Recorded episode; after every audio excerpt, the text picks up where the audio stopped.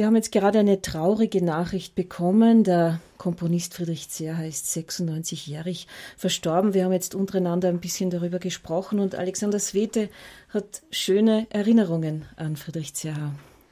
Ja, ich kann mich gut erinnern. 2014 anlässlich meines Berufungskonzertes an der Wiener Musikuniversität habe ich gemeinsam mit meinem Vorgänger und, und lieben Kollegen Walter Würdinger von Friedrich Zerha sein Stück äh, für Mandoline und Gitarre, also seine sieben Stücke für Mandoline und Gitarre zur Uraufführung gebracht in seiner Anwesenheit. Und ich kann mich sehr gut auch an die Probenarbeit erinnern in seiner Villa im, im 13. Bezirk.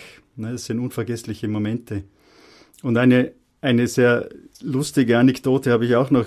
Vor circa 20 Jahren hatte ich die Freude, mit dem Wiener Klangforum die Schönberg-Serenade Opus 24, glaube ich, zu spielen unter dem Dirigat von Friedrich Zerha.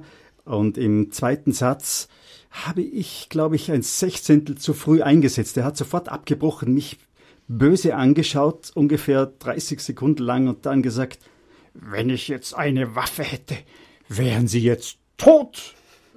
Ich war kreidebleich von der Stadt und er hat sich totgelacht. Wir möchten jetzt auch die folgende Musik, das Andagio Cantabile Sostenute con Passione Friedrich Zerha widmen.